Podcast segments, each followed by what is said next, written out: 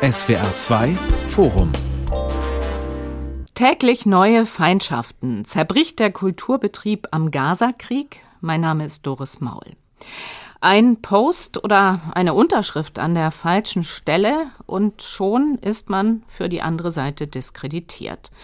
Die Frage, bist du für die Palästinenser oder für Israel, spaltet die Kulturszene seit dem 7. Oktober, also seit dem Tag des Attentats der Terrororganisation Hamas auf israelische Zivilisten. Die Findungskommission der Documenta 16 ist deshalb zurückgetreten, die Fotobiennale Mannheim-Ludwigshafen-Heidelberg abgesagt und ganz aktuell wurde eine Ausstellung der südafrikanischen Videokünstlerin Candice Brights im Saarland-Museum, die im Frühjahr 2024 stattfinden sollte, wegen angeblich kontroverser Aussagen zum Gazakrieg kurzerhand gestrichen. Wie tief ist der Riss, der Künstler, Musikerinnen und Theaterleute trennt? Und welche Folgen wird die Spaltung langfristig gesehen für die Kulturszene in Deutschland haben? Darüber möchte ich in diesem SWR2-Forum diskutieren mit Elke Buhr. Sie ist Chefredakteurin des Monopol Kunstmagazins. Mit Regula Fenske, Schriftstellerin und Ex-Generalsekretärin der Schriftstellervereinigung Penn International. Und mit dem Kunsthistoriker Professor Dr. Wolfgang Ulrich. Herr Ulrich, fangen wir mal mit Ihnen an. Also, wenn jetzt vom möglichen Zerbrechen des Kulturbetriebs die Rede ist, dann stellt sich ja die Frage, war der Kulturbetrieb bis zum 7. Oktober ganz bzw. heile? Also er war zumindest sehr viel heiler, ja. ähm, Gerade wenn man sich überlegt, wie auf die vielen anderen großen Krisen und Probleme der letzten Jahre reagiert wurde, dann gab es da doch eine relative Einmütigkeit, wenn es um Geflüchtete ging, auch wenn es um Corona-Maßnahmen ging. Da gab es vielleicht schon die ein oder andere kleine Uneinigkeit, ob man jetzt da all die Maßnahmen mitnehmen soll oder nicht. Aber im Wesentlichen war völlig klar, man möchte die Alten, die Schwachen hier schützen und unterstützt deshalb äh, die Maßnahmen gegen die Pandemie. Im Ukraine-Krieg ist eine relativ große Einheitlichkeit, wenn es um das Thema Klimawandel geht, ist eine große Einheitlichkeit. Also das waren alles Krisen, die haben halt in anderen Milieus der Gesellschaft für sehr viel Verwerfungen gesorgt, aber nicht so sehr im Kulturbetrieb. Und das scheint mir diesmal grundlegend anders zu sein. Sie haben es ja in der Anmoderation gerade schon gesagt. Es gibt hier mindestens mal zwei feindliche Lager. Es gibt aber vielleicht noch eine sehr viel komplexere Zersplitterung, die wir zu beobachten haben. Mhm. Und auf die wir dann im Folge der Sendung auch eingehen wollen, ja? Genau. Frau Fenske, Sie haben sich am Montag vor genau genau einer Woche entschieden, ihr Amt als Generalsekretärin des PEN Internationalen niederzulegen. Ist für Sie in den vergangenen Wochen etwas kaputt gegangen im deutschen Kulturbetrieb? Also ich sehe das ein bisschen anders auch als mein Vorredner eben, denn es hat auch in früheren Zeiten zu anderen Themen und Konflikten schon Zerwürfnisse gegeben, auch in Pennzentren und auch im internationalen Penn, zum Beispiel nach dem Massaker, das in der Redaktion von Charlie Hebdo stattfand, den man dann posthum einen Preis verliehen hatte. Und das hat im amerikanischen Penn zu großen Spaltungen und auch zu einer großen Austrittswelle geführt. Nein, zerbrochen würde ich nicht sagen, obwohl ich natürlich sehe, dass in anderen Sparten das vielleicht noch sogar kritischer ist, weil da noch die Institutionen eine andere Rolle spielen. Also diejenigen, die dann auch die Gelder vergeben für Ausstellungen. Also in der Schriftstellerszene würde ich das noch mal ein bisschen anders gewichten. Frau Buhr, zerbrochen bzw. geplatzt, um mal im Bild zu bleiben, ist ja auch der Plan mit einer neuen Findungskommission für 2027 eine neue Documenta 16 aufzusetzen, nach dem Eklat um antisemitische Tendenzen auf der Documenta 50 im, im vergangenen Jahr. Die Mitglieder der neuen Findungskommission sind vor knapp zwei Wochen letztlich alle zurückgetreten. Also liegt die größte Kunstschau der Welt und damit ja ein erheblicher Teil des deutschen Kunstbetriebs jetzt in Scherben? Das wissen wir noch nicht. Da bin ich immer noch optimistisch und denke, okay, die Dokumenta wird die Kurve kriegen, allein äh, weil die Stadt Kassel und das Land Hessen so ein großes Interesse haben, dass diese Veranstaltung stattfindet. Also das ist dann gar nicht aus äh, hehren Motiven, sondern das Ding muss irgendwie, muss wieder auf die Beine kommen. Aber die Documenta 15 ist natürlich der Punkt, wo man sagen kann, dass diese Spaltung, die wir jetzt haben, schon sichtbar geworden ist. Also ja, natürlich im Moment ist der Kulturbetrieb wirklich so dermaßen zerstritten umstritten, wie niemand, den ich kenne, das jemals erlebt hat. Aber die Bruchlinien, die sind da schon zutage getreten, als sie die Documenta 15 war, wie so ein Warmlaufen für die Debatten, die wir jetzt haben. Und ich hoffe nur, dass vielleicht die Documenta dann auch den Weg irgendwann weisen wird, wie man da wieder rauskommt. Wie das gehen soll, weiß ich aber jetzt noch nicht. Künstler oder Intellektuelle, die bisher immer für dieselben Ziele eintraten, die dieselben Petitionen unterstützen und gemeinsame Projekte machten, finden sich nun plötzlich auf entgegengesetzten Seiten wieder. Schreiben Sie in einem Essay im Berliner Tagesspiegel von Mitte November, Herr Ulrich, der mit das große Erschrecken überschrieben ist. Zunächst kam nach dem 7. Oktober, also dem Attentat der Hamas auf israelische Zivilisten, aber doch eher der Vorwurf, Kulturschaffende würden sich zu wenig positionieren. Also das war am Anfang der vorherrschende Vorwurf, ja, das Erschrecken darüber, dass viele geschwiegen haben, als wäre das jetzt kein schreckliches und zäsurbildendes Ereignis gewesen.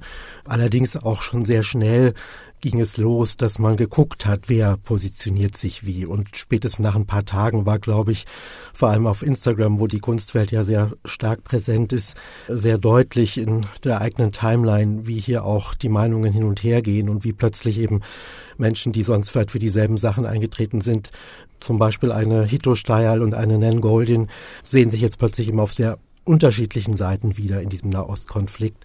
Und viele, viele andere könnte man hier genauso nennen. In einigen Fällen war sicher vorab klar, wo sie sich positionieren würden. Mhm. In vielen Fällen, glaube ich, war es auch überraschend, vielleicht auch die Eindeutigkeit überraschend. Vor allem dann aber auch überraschend die Unerbittlichkeit in den Reaktionen auf die jeweiligen Positionierungen. Frau Buhr, ja. wie haben Sie diesen Prozess wahrgenommen? Also am Anfang diese Kritik, Kulturschaffende würden sich zu wenig positionieren. Ist dann auf einmal der Druck immer größer geworden und dann hat man schließlich doch Position bezogen? Oder wie ist das abgelaufen, Ihrer Wahrnehmung? Also ich glaube gar nicht. Also dieser Vorwurf, dass sich Kulturschaffende nicht positionieren, die Frage ist ja auch, an wen richtete sich das denn und an wen kann sich das denn sinnvollerweise richten? Also zunächst mal kann man ja von keiner Privatperson jetzt irgendwie einfordern, sie solle sich jetzt zu irgendetwas, einem weltpolitischen Ereignis positionieren. Man weiß ja auch gar nicht, warum die Leute was dazu sagen oder nicht. Es gab ja auch viele Leute, die sagten, sie seien angesichts dieser Bestialitäten sprachlos gewesen, total verständlich. Dann gibt es die Frage, müssen sich dann Institutionen positionieren? Und da fände ich das zum Beispiel auch schwierig, wenn ich jetzt eine Museumsleiterin wäre, hätte ich auch nicht sofort dann irgendeine Landesflagge zum Beispiel rausgehängt, weil man dann sagt, okay, ist das überhaupt meine Rolle? Ich glaube, dass natürlich gerade bei einem Ereignis, das halt im Kontext des Nahostkonfliktes passiert, der halt ja, wie wir alle wissen, kompliziert ist, dass da die Leute sozusagen erstmal überlegen und auch eben nicht sofort mit so einfachen Symbolen raus wollen. Das fand ich eigentlich sehr gut, weil meine Idee wäre ja immer, dass gerade Kunstinstitutionen die Aufgabe hätten, eben Räume zu bleiben, wo unterschiedliche Seiten sich begegnen können und wo man eben nicht in diese Social-Media-Logik von auf welcher Seite stehst du eigentlich reinkommt. Und das kann man natürlich nur, wenn man in seiner äh, Außenkommunikation immer sagt, wir trauern um alle Opfer. Also das heißt, das ist auch wahnsinnig schwierig, dann da wirklich die eine Position zu finden. Und dann äh, müssen wir auch sehen, das ist das erste Mal eigentlich, glaube ich, dass ein weltpolitisches Ereignis dieser Tragweite passiert ist unter den Bedingungen der Social Media, die wir haben. Also 9-11 zum Beispiel konnte man eben nicht auf jedermanns Instagram-Account gucken, was der jetzt liked. Und Gott sei Dank, sonst wäre das wahrscheinlich da auch schon so losgegangen. Also das heißt, wir haben wirklich diese verschärften digitalen Kommunikationsbedingungen. Und da wünschte ich manchmal, die Leute würden sich generell weniger äußern. Ja, da kann ich nur sofort zustimmen. Aber wie haben Sie das denn wahrgenommen, ja. Frau Fenske? Ja, ich schließe mich Elke Buhr völlig an. Man muss das Schweigen nicht gleich so eindeutig interpretieren. Also ich weiß von mir selber, dass ich an dem 7. Oktober, ich war an diesem Wochenende in einer Schockstarre. Und da war eine Sprachlosigkeit, da musste man ja erstmal Worte finden. Es war ja sofort klar, das ist ein historisches Datum. Da wird jetzt auch weltpolitisch sich etwas tun und etwas verändern. Und dieser Horror, der hat einen erstmal sprachlos gemacht gemacht. Ich habe dann erst am Dienstag das Sekretariat gefragt, bereiten wir eine Aussendung vor? Und da kam dann eben die Antwort, die ist schon rausgegangen. Und als ich die dann sah, war ich nochmal zusätzlich in einer Schockstarre, weil ich die eben, obwohl auch darin der Versuch gemacht worden war, an beide Seiten zu appellieren und angeblich beide Seiten gerecht darzustellen, fand ich sie doch sehr einseitig. Andere Worte, schönere Worte meiner Meinung nach hat das Women Writers Committee des Internationalen PEN gefunden. Denn die haben das auch schriftstellerisch angefangen. Die haben auch erstmal mit dem Satz angefangen, This week has broken all our hearts. Das heißt erstmal ein Moment der Trauer auch zulassen. Und äh, in mourning with and for the families und zwar aller Seiten, ja. Also das sind, finde ich, sehr starke Sätze, die auch erstmal für beide Seiten die Hand reichen, dass man ja mit beiden Seiten, man, man spielt ja nicht das Leid der einen Seite gegen das Leid der anderen Seite aus. Wir müssen das auch nicht aufwiegen. Das finde ich ist der Ansatz. Äh, nicht bist du für oder bist du gegen die, sondern wie können wir gemeinsam zu einer Friedenslösung finden. Gut, okay, das ist der Ansatz, sagen Sie jetzt. Aber tatsächlich, ich möchte der Dynamik, die da stattgefunden hat, noch ein bisschen mehr auf den Grund kommen. Mhm. Also am Anfang Schweigen, Schock, Starre einfach angesichts der Dramatik des Ereignisses. Aber es kam ja dann auch ein offener Brief, 20 Tage nach dem Angriff der Hamas, der unterschrieben war unter anderem von Hertha Müller, Elfriede Jelinek, Jutta Dittfurt und dem Historiker Ilko Sascha Kowalczuk und vielen anderen noch, wo davon die Rede war, der Literaturbetrieb würde in einem an Bräsigkeit nicht zu überbietenden Schweigen verharren und dann wurde die Frage gestellt, oder ist es gar keine Bräsigkeit, sondern konzentriertes Stillhalten, um bloß keinen Fehler zu machen? War das also von Anfang an schon angelegt, die Angst davor, dass das einfach eine irre Dynamik entfalten würde. Herr Ulrich, was meinen Sie? Ja, es war angelegt, sicher. In den ersten Tagen ist hier schon sagen, sehr viel auch passiert, was auch fehlgedeutet werden konnte. Frau Buhr, Sie haben vorher gesagt, ja, Kulturinstitutionen haben jetzt keine Flaggen rausgehängt. Das haben Sie natürlich nach dem Angriff von Russland auf die Ukraine schon sehr schnell gemacht. Das war jetzt natürlich mal so ein Maßstab, der da angelegt wurde von äh, betroffenen Jüdinnen und Juden, die gefragt haben, warum gibt es jetzt keine Flagge für uns? Und natürlich ist durch die sozialen Medien so ein Standard in den letzten Jahren schleichend entstanden, so ein gewisser Bekenntnisdruck. Und Leute, die sich zu vielen Themen bekennen, stehen unter diesem Druck, jetzt sich auch zu dem Thema natürlich zu bekennen, das so wichtig ist. Und vielleicht war vielen bis zu dem Moment auch nicht klar, dass sie da in so eine Bekenntnisdruckspirale reingeraten sind und haben sich dann versucht rauszuziehen, aber das wurde natürlich dann auch sehr schnell wieder missdeutbar als Desinteresse oder eben als Zugehörigkeit zur anderen Seite oder wie immer. Also deshalb ist da, glaube ich, wirklich in den ersten Tagen, weil das natürlich so unverbreitet kam, wirklich schon viel sagen, auf die falsche Bahn geraten und äh, von da aus dann sehr schnell eskaliert. Aber wie würden Sie denn die entgegengesetzten Seiten charakterisieren, von denen Sie auch in Ihrem Essay schreiben? Also die Künstler und Künstlerinnen finden sich nun plötzlich auf entgegengesetzten Seiten wieder. Ja, natürlich, jede der Seiten nimmt für sich in Anspruch, jetzt sagen, die, den Opfern beizustehen, diejenigen, die sagen, jetzt hier am meisten leiden. Und für die einen sind es natürlich erstmal jetzt hier die von der Hamas angegriffenen Jüdinnen und Juden. Äh, oder ist es vielleicht der Staat Israel insgesamt, der umstellt ist von Feinden? Und für die anderen sind es einfach die unter sehr fragwürdigen oder menschenunwürdigen Bedingungen lebenden äh, Palästinenserinnen und Palästinenser, die jetzt hier primäre Aufmerksamkeit verdient haben und die man hier sagen unterdrückt sieht, die man sagen als Opfer eines kolonialistischen Staatsdenkens sieht. Und Klar, wenn man Außenstehender ist, kann man diese beiden Seiten sicher auch beide verstehen. Aber wenn man ein bisschen näher dran ist, äh, wird man jeweils nur einer Seite sagen, hier eine Berechtigung zusprechen können oder wollen. Und das ist genau das Problem. Und dann haben wir eben hier in Deutschland andere Maßstäbe nochmal als in vielen anderen Regionen der Welt. Wir haben aber inzwischen gerade im Feld der Kunst einen sehr globalisierten Betrieb. Wir haben sagen, sehr viele Leute hier, die in anderen Kulturen, in anderen Religionen sozialisiert sind und hier jetzt aber eben auch aktiv sind, die wir hier auch einladen, die wir auch haben wollen, deren Stimmen uns sehr wichtig sind, wo wir jetzt aber vielleicht plötzlich merken, dass da andere Priorisierungen getroffen werden und jemand ganz anders als das primäre Opfer gesehen wird, als das vielleicht eine Mehrheitsgesellschaft bei uns tut. Frau Buhr, ist das das, was Sie vorhin gesagt hatten mit dem bei der Documenta 15 habe sich das, was wir jetzt erleben, gewissermaßen warm gelaufen?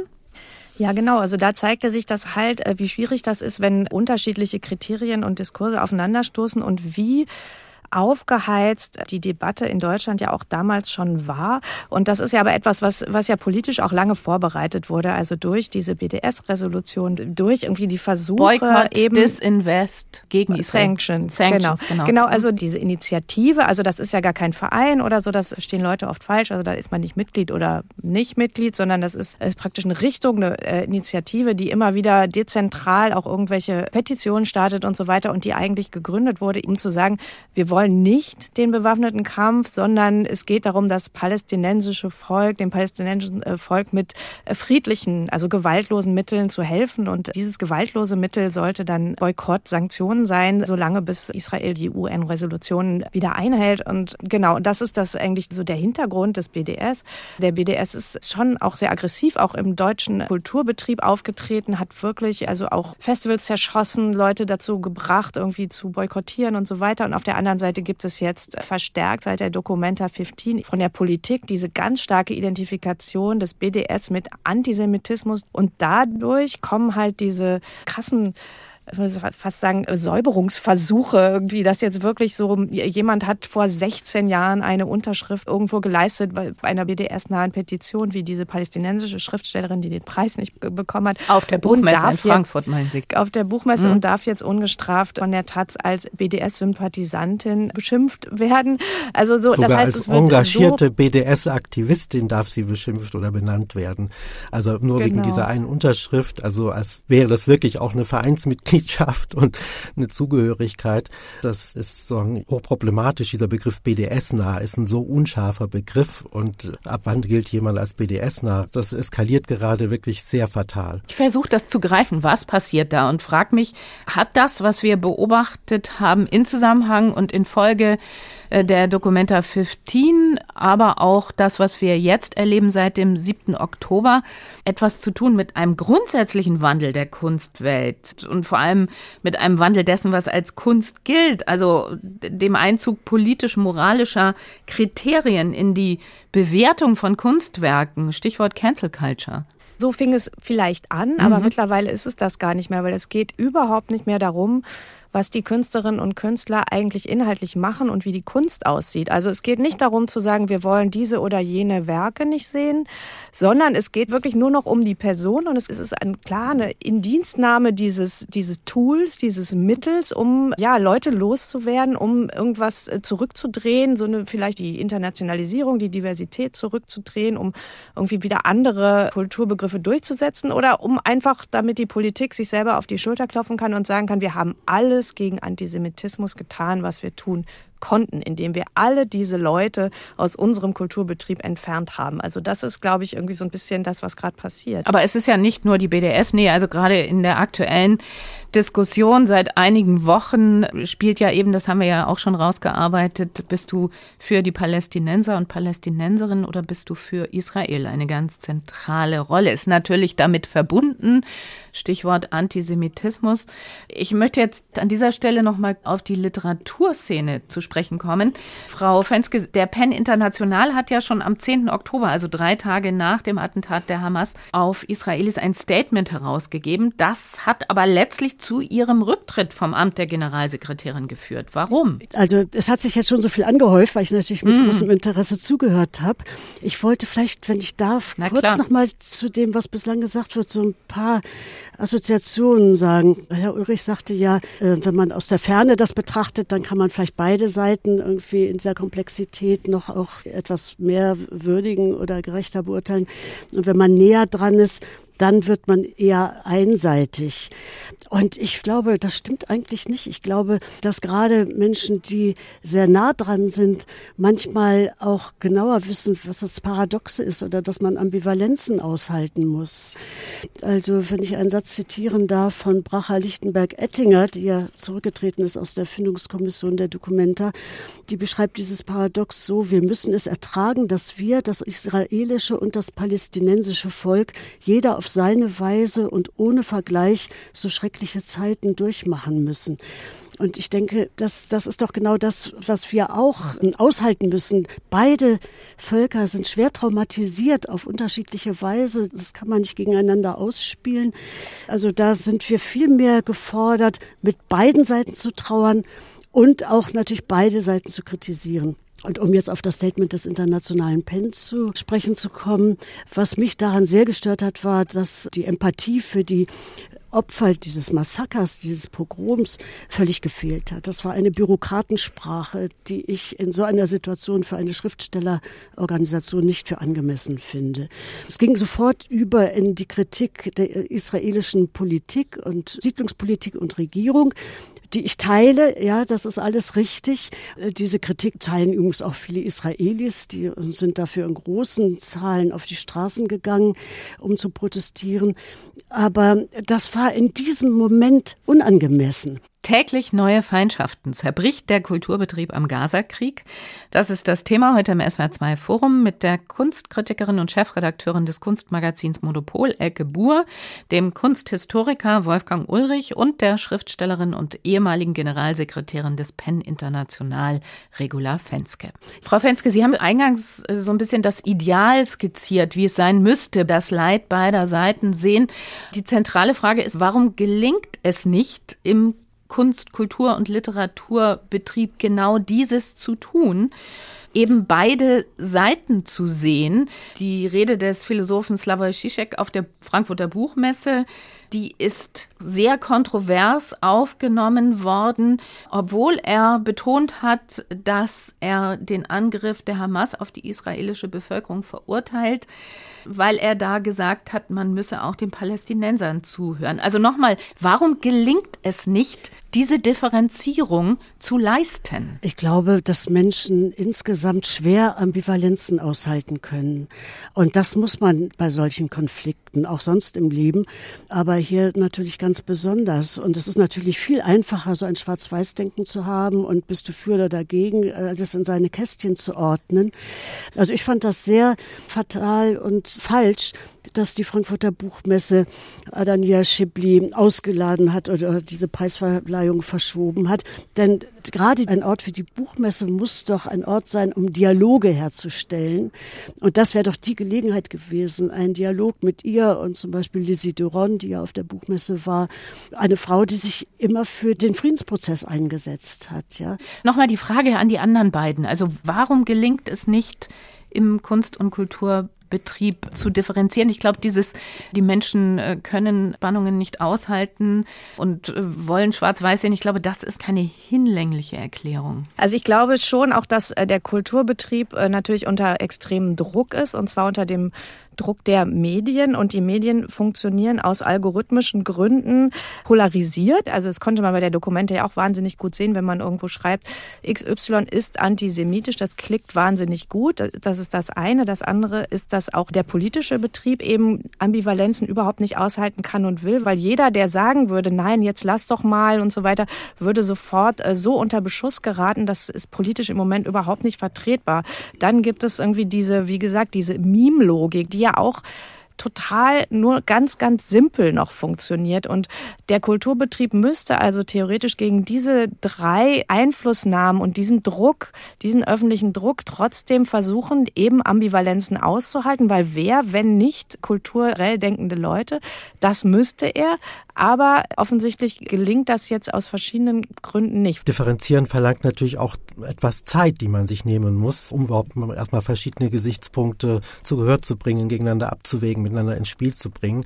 Und die nimmt man sich offensichtlich ja gerade nicht. Also ich fand es schon wirklich sehr respektlos und eigentlich dramatisch, wie man mit äh, Bracher Ettinger umgegangen ist innerhalb der Findungskommission für die nächste Dokumenta, als sie eben nach dem 7. Oktober nicht nach Deutschland reisen konnte von Israel aus, als sie darum gebeten hat, ein bisschen mal aufzuschieben, um eben einmal auch einen Schritt zurückzutreten und die Lage in ihrer Komplexität zu beurteilen, ihr einfach gesagt wurde, nein, das geht nicht, wir haben einen Zeitplan, wir müssen jetzt möglichst schnell hier diese nächste kuratorische Leitung bestimmen. Und das hat ja zu ihrem Rücktritt geführt, ein Rücktritt, den ich in dem Fall absolut nachvollziehen kann. Und da hat man aber gesehen, was da eben für ein, für ein Zeitdruck offenbar auch vielleicht von der Politik gemacht wird. Und wenn man dann irgendwo eben schnell eine Unterschrift findet, dann ist das so ein objektives Faktum und die Sache scheint entschieden zu sein. Auch Ranjit Hoskote, der ist andere Mitglied der Findungskommission, das dann zurückgetreten ist, war auch ein bisschen ähnlicher Fall, ist auch eine Unterschrift aufgetaucht. Sofort, 2019, glaube ich, ne, war das. Genau, das genau. sofort hat man ihn fallen gelassen, anstatt dass man nochmal erst vielleicht begründet, auch als Dokumenta-Geschäftsführung, warum haben wir den eigentlich in der Findungskommission, wofür steht der? Da wird ein ganzes Lebenswerk völlig ignoriert wegen einer Unterschrift. Aber klar, ein Lebenswerk sich mal anzuschauen, ein Urteil zu bilden, kostet halt mehr Zeit, als mal schnell zu googeln, einen Namen und die drei Buchstaben BDS noch dahinter einzugeben in der Suchleiste. Bei Hauskoté fand ich es auch besonders interessant, dass er ja dann, er ist ja dann letztlich selber zurückgetreten und was er gesagt hat, ist ja, dass die Dokumente auf ihn zugekommen wäre und versucht hat, ihn auf die EIRA-Definition des Antisemitismus mhm. festzulegen. Und das ist ja etwas, was jetzt in der deutschen Kulturpolitik ja genau uns sozusagen bevorsteht, also eine Art verschärfte BDS-Resolution. Also die EIRA-Definition des Antisemitismus ist ja die, die sehr stark Kritik an Israel antisemitisch interpretiert. Und Hoskotti hat halt gesagt, das kann er jetzt nicht unterschreiben, weil er steht gewissen Dingen äh, Israels äh, kritisch gegenüber und er möchte vor allen Dingen nicht diese Sorte Maulkorb bekommen. Und äh, aber die deutsche Kulturpolitik möchte halt ja genau das durchsetzen. Es gibt jetzt diese Resolution, die die Ampel immer noch verhandelt, zum Glück nicht sofort verabschiedet hat, in der genau das drinstehen soll, dass Fördergelder daran geknüpft werden, dass man genau dieser Definition zustimmt und dass auch alle Leute, die in Institutionen auftreten und arbeiten, dieser Definition zustimmen. Und damit sind zum Beispiel auch ganz viele Holocaust-Forscher international wären dann raus, auch ganz viele jüdische Menschen sind dann raus. Also das heißt, es ist wirklich so eine ganz starke Verengung auf eine bestimmte Antisemitismus-Definition, die, glaube ich, wirklich, wirklich, wirklich äh, sehr explosiv werden können. Ich glaube, Sie sind damit ja wirklich beim Nukleus sozusagen. Nukleus deshalb, weil Antisemitismus in der Kunst- und Kulturwelt im Kontext der aktuellen Kontroversen zum beherrschenden Thema geworden ist. Bei der Biennale für aktuelle Fotografie in Mannheim-Ludwigshafen, die ich eingangs erwähnt habe, wurden einem der Kuratoren, nämlich Shahidul Alan, Vorwürfe wegen antisemitischer Posts gemacht, was schließlich zur Absage der kompletten Veranstaltung geführt hat. Antisemitismus spielt jetzt auch eine Rolle bei der aktuellen Absage der Ausstellung von Candice Brights im Saarland-Museum.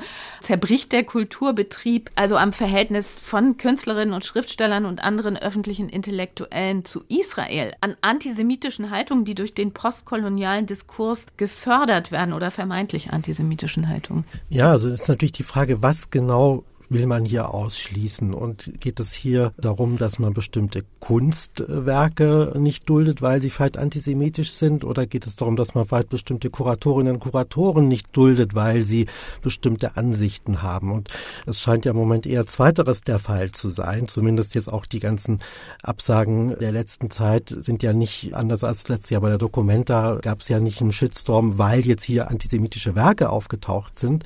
Oder anderer Fall im Volkwang Museum Museum in, in Essen eine Ausstellung mit einer Abteilung über Afrofuturismus abgesagt worden, weil der Kurator auch sich sehr klar pro Palästina engagiert hat in sozialen Medien.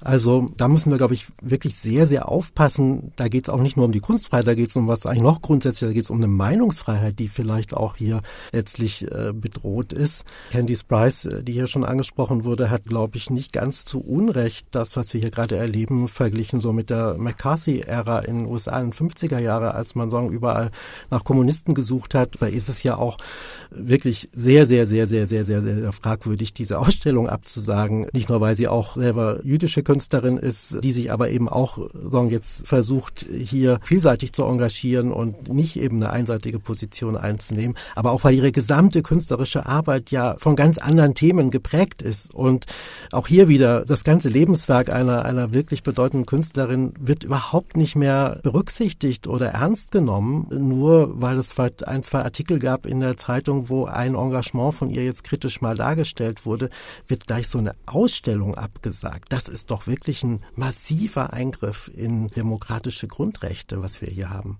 Vielleicht mal ein Beispiel aus unserer Erfahrung im deutschen Pen. Ich habe vor Jahren ein Buch herausgegeben mit dem Kollegen Sascha Feuchert, Professor in Gießen, Leiter der Arbeitsstelle für Literatur des Holocaust, über Literatur Writers in Prison, Texte von Autoren, Autorinnen aus aller Welt, die entweder selber inhaftiert sind oder überinhaftierte Autoren. Und da hatten wir einen Beitrag einer ägyptischen Kollegin. Und da kann man schon sagen, das war in der Ablehnung des Staates Israel, das würde dann schon diesem Antisemitismusvorwurf, wie Sie ihn gerade skizziert haben, zuzuordnen sein. Und das haben wir dann auch diskutiert mit dem Verlag Waldstein, können wir diesen Beitrag in diesem Band abdrucken. Und da war natürlich unsere Meinung als Herausgeber und Herausgeberin, dass wir jetzt nicht Menschen aus einem anderen Kulturkreis einladen können und die dann zensieren wollen. Ja, wir können das anders sehen als Sie, aber das ist doch ein Gesprächsbeitrag, über den man diskutieren muss. Also natürlich war dieser Text dann auch ungekürzt, auch mit für uns vielleicht ähm, sehr kontroversen Stellen abgedruckt. Also man kann ja damit umgehen. Das ist vielleicht in solchen kleineren Beispielen einfacher als in großen Ausstellungen. Ausstellungen. Ich glaube, dass da wirklich im Kunstbetrieb das Geld eine ganz große Rolle spielt. Und das ist natürlich fatal, wenn dann die Geldvergabe an genehme Positionen gebilligt wird. Das hat ja dann mit Kunstfreiheit nicht mehr so viel zu tun. Frau Buhr, wie bewerten Sie das, was jetzt auch mit Candice Brights passiert ist und auch im Kontext der gesamten Entwicklungen? Ja, mit Candice Breitz, das ist natürlich extrem ironisch, könnte man fast sagen, weil Candice Breitz hat ja genau davor die ganze Zeit gewarnt und sich genau dafür engagiert, dass es irgendwie Redefreiheit gibt. Also sie hatte ja diese große Tagung We Need to Talk mhm. zusammen mit einem äh, jüdischen amerikanischen Holocaust-Forscher geplant, die dann von der Bundeszentrale für politische Bildung abgesagt wurde, weil unter anderem die Bundeszentrale offensichtlich auch fürchtete, dass da Positionen vorkommen, die eben dann die öffentliche Meinung aufbringen würden und das Feuilleton in Wallung bringen würden. Und Kenneth Breitz hat immer gesagt, sie besteht darauf, dass es diesen Raum geben muss, Dinge zu diskutieren, gerade im wissenschaftlichen Bereich. Das muss doch gehen. Und dann hat sie, nachdem das abgesagt wurde, gab es diese Demonstration, die sie mit zusammen mit anderen jüdischen, intellektuellen, liberalen, linken Aktivistinnen geplant hat. Und äh, da ging es auch eigentlich darum zu sagen, wir verurteilen klar die Angriffe der Hamas. Gleich Gleichzeitig sind wir Israel kritisch. Wir möchten das bitte äußern können. Warum gibt es in Deutschland so Sprechverbote? Und das wurde dann bei dieser Demonstration auch sogar noch praktisch inszeniert, weil dann äh, plötzlich mittendrin dann die, die Nachricht kam, man darf nicht mehr Stop the Genocide sagen, weil Genocide, wenn man jetzt Genocide sagt, sei das antisemitisch in Deutschland.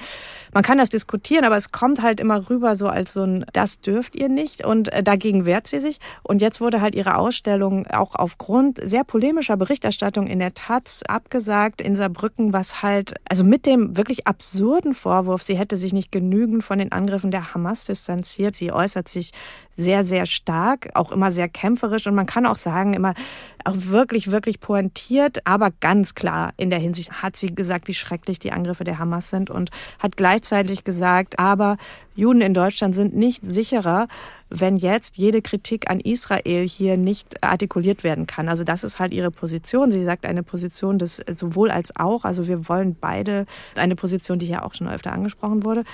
Und das hat offensichtlich halt gereicht, um äh, dieses Misstrauen so zu schüren, dass ihre Ausstellung abgesagt wurde. Ja, aber was ist der Kern der Motivation des Saarlandmuseums in dem Fall jetzt? Ist das tatsächlich die Angst, keine Fördergelder mehr zu bekommen? Na, das ist jetzt, glaube ich, die haben dann Angst vielleicht, dass es dann Zeitungsartikel gibt, in denen dann wiederholt wird, diese Vorwürfe. Candice Breitz hat gesagt, Israel sei ein Apartheidsstaat, mhm. das ist antisemitisch, also haben wir hier eine antisemitische Jüdin in unserer, in unserem Museum. Das können wir nicht zulassen. Wenn man so diese Rhetorik halt übernimmt nach dem Motto, wir müssen jetzt wirklich jede Form von Antisemitismus aus unseren Institutionen rausbekommen, das stimmt ja. Dem kann ja niemand widersprechen. Es stimmt ja auch. Wir wollen keinen Antisemitismus in öffentlichen Institutionen. Aber wenn gleichzeitig der Begriff des Antisemitismus so polemisch auch gegen Leute wie Kenneth Breitz verwandt wird, dann passiert halt sowas. So, das sind so Kurzschlüsse. Außerdem macht man sich natürlich einfach, indem man jetzt den Antisemitismus vor allen Dingen auf den globalen Süden und die Kritiker des Westens projiziert. Wenn man die Bilder äh, in Kassel abhängen muss, dann könnte man da sich auch überlegen, ob man nicht diese ganzen, ich mag das Wort eigentlich gar nicht aussprechen, ein Bekannter von mir sagt immer Luthersau dazu, also diese furchtbaren aus dem Mittelalter stammenden Skulpturen an verschiedenen Kirchen, Wittenberg und, und anderen, die sind dann deutsches Kulturgut und bleiben dann dran, weil man das dann historisch sieht. Da wird ja auch hier wirklich sehr mit zweierlei Maß gemessen. Wir sind jetzt im Prinzip schon an so einem Punkt angekommen, wo man sich innerlich fragt, ja, und was jetzt? Also es geht ja immer noch weiter. Also es, es gibt jede Menge Beispiele für die Aufgeheiztheit der Situation. Es gibt jede Menge öffentliche Briefe. Auch gerade vor kurzem erst hat jetzt nochmal der öffentliche Brief äh, von Jürgen Habermas für Aufregung gesorgt. Grundsätze der Solidarität, äh, wo er zu Solidarität mit Israel auffordert. Dann gibt es diesen offenen Brief von 100 jüdischen Intellektuellen und Wissenschaftlern und Wissenschaftlerinnen, darunter auch die jüdische Schriftstellerin Deborah Feldman, in dem sie für Meinungsvielfalt plädieren, auch für die Palästinenser in Deutschland. Ich finde interessant in dem Zusammenhang ein Zitat, ein Artikel des Zeit Online Feuilleton-Redakteurs Thomas E. Schmidt, der geschrieben hat, öffentlicher Austausch funktioniert nicht als Ping-Pong böswilliger Unterstellung. Genau das ist das Gift. Es wird noch lange wirken. Wie kommen wir da raus? Ja, das wissen wir im Moment, glaube ich, noch alle nicht. So ein, eine kleine Möglichkeit, die ich sehe, ist, gerade auch wenn man jetzt wieder in den schon oft besprochenen sozialen Medien sich umguckt, stellt man ja auch fest, sagen, wie groß das internationale Entsetzen eigentlich über das ist, was in Deutschland gerade passiert. Also was eben dann wirklich ganz klar als Angriff auf Meinungsfreiheit, Kunstfreiheit, sogar Rechtsstaatlichkeit zum Teil gesehen wird. Und ähm, wenn das vielleicht noch sich ein bisschen stärker artikuliert und eine Form findet, so dass wir von außen nochmal gezeigt bekommen, in was für eine Lage wir uns da sagen, hineingesteigert haben, weit hilft das zumindest, dass der eine oder die andere äh, nochmal so ein bisschen neu ins Nachdenken kommt. Und ja, ich schließe ja auch nicht aus, dass viele Künstlerinnen und Künstler sich künftig zweimal überlegen, ob sie überhaupt noch eine Einladung aus Deutschland annehmen, ob sie sich das antun wollen, dann doch wieder ausgeladen zu werden oder einen Shitstorm abzukriegen oder sagen auch auf etwas reduziert zu werden, was sagen ihrer künstlerischen Position überhaupt nicht entspricht. Also wenn wir da ein bisschen mehr noch merken, vielleicht auch was wir angerichtet haben in, in den letzten Wochen und mutmaßlich leider auch noch in der nächsten Zeit, dann vielleicht ist das so eine erste Möglichkeit, ein bisschen umzudenken. Ich habe gelesen bei Ihnen, dass Sie ja durchaus mit einer zumindest teilweisen Rücknahme der Globalisierung des Kulturbetriebs rechnen. Ja, und zwar eben von durchaus beidseitig. Also jetzt einmal, weil wir vielleicht vieles nicht mehr uns zutrauen oder die Verantwortlichen sich das nicht mehr zutrauen und Angst vor dem nächsten Shitstorm haben und einfach so ein bisschen müde und mürbe werden. Aber eben auch von der anderen Seite, weil vielleicht viele gar nicht mehr unbedingt jetzt Deutschland als einen attraktiven Ausstellungsort ansehen und lieber einen Bogen um uns und um die deutsche Kulturpolitik machen. Also von daher ist das für mich schon ein relativ reale Entwicklung, die sich da abzeichnet. Sehen Sie die Gefahr auch, Frau Buhr? Ja, es mag jetzt vielleicht überraschend von mir kommen, aber äh, teilweise finde ich das sogar gar nicht so schlecht. Also weil ich äh, finde, dass der Kulturbetrieb sich in letzter Zeit auch oft äh, eher so geschmückt hat mit so einer Diversität nach dem Motto, das ja. muss, das macht man jetzt so, das muss jetzt so sein. Und es ist ja auch so, dass man wirklich zum Beispiel, wenn man einen Kurator wählt, also zum Beispiel wie den von der Fotobiennale Heidelberg-Mannheim, Schabel Alam, ich hätte den auch nicht ausgewählt, weil natürlich der hat wirklich Positionen, die man in Deutschland wahrscheinlich nicht unbedingt teilen kann. Also das heißt, man, man kann vielleicht auch wirklich genauer hingucken. Das finde ich gar nicht schlecht. Auf der anderen Seite ist es natürlich auch wirklich, wirklich traurig, wenn man sich ganz viele Türen zumacht, die man sich gerade mühevoll irgendwie aufgestoßen hat und da Kontakte wieder abbrechen muss, einfach weil hier man so einer Selbstverzwergung und Selbstprovinzialisierung erliegt, die aus politischen Gründen über den Kulturbetrieb auch, äh, ja, dem Kulturbetrieb auch aufgezwungen wird, wo dann halt auch Institutionsleiter einfach nur noch googeln, wer dann eigentlich was gesagt hat und sozusagen man sich nur noch vor Shitstorms wegduckt, anstatt ein interessantes inhaltliches Programm machen zu können. Ja, Frau Fenske, ja. also Sie haben ja vorhin dafür plädiert, beide Seiten müsse man sehen, haben so ein bisschen das Ideal formuliert. Welche Möglichkeiten gibt es aus der gegenwärtigen Verfahrenheit rauszukommen? Ja, meine Position auch in diesem Gespräch ist ja von daher ein bisschen anders, weil ich jetzt in diesem Kunstbetrieb nicht mitreden kann und sich das, glaube ich, schon bei Schriftstellern, Schriftstellerinnen nochmal wieder etwas anders äußert. Also ich war gestern Abend zum Beispiel bei einer Gruppe von Hamburger Autorinnen, Autoren, der Kultursenator hier lädt immer zu Literaturgesprächen ein und da war eigentlich in dem gesamten Raum die einhellige Meinung, wir würden am liebsten auf Demonstrationen gehen, auf denen sowohl die israelische als auch die palästinensische Flagge gezeigt wird.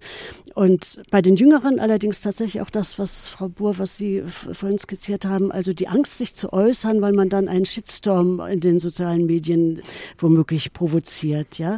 Die ist bei den Jüngeren stärker als bei so einer älteren Frau wie mir, die jetzt äh, da vielleicht ein bisschen anders sozialisiert worden ist. Das ist vielleicht nochmal so ein Unterschied.